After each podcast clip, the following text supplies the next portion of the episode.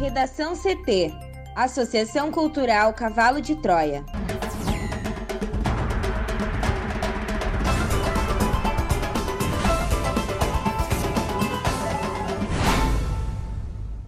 Olá, eu sou Amanda Hammermiller. Eu sou Juliana Preto. E eu sou Thaís Uchoa. Este é o Redação CT, da Associação Cultural Cavalo de Troia. Hoje é terça-feira, dia 17 de agosto de 2021. Mãe e madrasta de garoto desaparecido são denunciadas pelos crimes de homicídio, tortura e ocultação de cadáver. Foragido por suspeita de envolvimento na morte de adolescente indígena em Redentora, é preso pela polícia. Talibã anuncia anistia geral e faz apelo a mulheres no Afeganistão.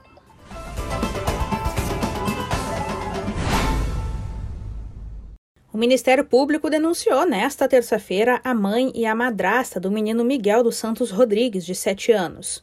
No dia 29 de julho, Yasmin Vaz dos Santos Rodrigues, de 26 anos, confessou ter matado o filho e jogado o corpo dele nas águas do rio Tramandaí, em Imbé, no litoral norte do Rio Grande do Sul. Ela e a companheira, Bruna Natiele Porto da Rosa, de 23 anos, estão detidas. O MP entendeu que as duas cometeram o crime de homicídio triplamente qualificado, por motivo torpe, recurso que dificultou a defesa da vítima e meio cruel, além de tortura e ocultação de cadáver. Os detalhes da denúncia foram divulgados nesta manhã em coletiva à imprensa em Porto Alegre. As defesas negam que elas tenham cometido os crimes. Durante a apuração, foram obtidas imagens de câmeras que mostram Yasmin transportando a mala onde estaria o corpo de Miguel. Também foram descobertas pela polícia pesquisas realizadas na internet em que a mãe teria tentado saber se o mar é capaz de apagar impressões digitais. Embora o corpo do menino não tenha sido encontrado, essas são consideradas provas de que ele foi arremessado nas águas. Em um primeiro depoimento, Yasmin confessou o crime, mas atualmente a defesa diz que ela se declara inocente. Bruna detalhou à polícia como teria acontecido o assassinato do enteado, no entanto, alega que não teve participação na morte da criança. As duas mantinham um relacionamento há cerca de um ano e meio. Foi preso nesta segunda-feira o segundo suspeito de envolvimento na morte de Daiane Sales, de 14 anos, moradora de uma reserva indígena em Redentora, no noroeste do Rio Grande do Sul.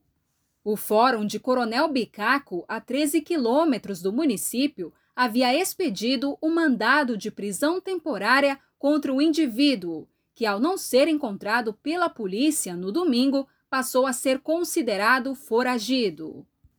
De acordo com o delegado Vilmar Schaefer, o homem foi encaminhado ao presídio estadual de Três Passos. No domingo, outro suspeito foi preso temporariamente pela polícia. Os nomes dos investigados não foram divulgados, uma vez que o caso tramita sob segredo de justiça. Ambas as prisões têm prazo de 30 dias e as investigações continuam.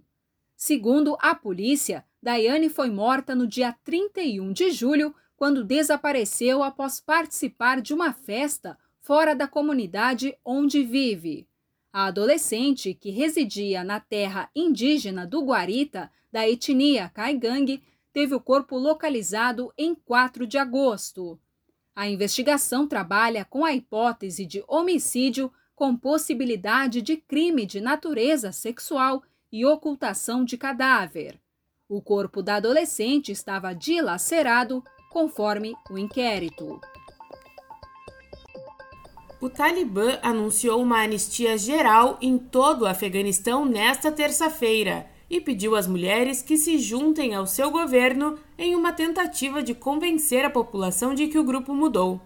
Os extremistas disseram que todos devem retomar sua vida cotidiana com total confiança e pediram aos funcionários públicos que voltem a trabalhar normalmente. O Talibã está tentando se mostrar como mais moderado do que quando comandou o país entre 1996 e 2001 e adotou uma visão extremamente rigorosa da lei islâmica, impondo restrições sobretudo às mulheres, que eram impedidas de trabalhar e estudar. Como parte deste esforço, um porta-voz do Talibã foi entrevistado nesta terça por uma apresentadora mulher, sem burca, na rede de televisão Tolo News. Mas muitos afegãos continuam céticos.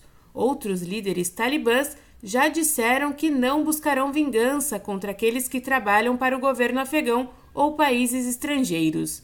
Mas algumas pessoas dizem que os extremistas têm listas de pessoas que cooperaram com o governo e estão procurando por elas em Cabul. Este foi o Redação CT, que é publicado de segunda a sexta, no início da tarde.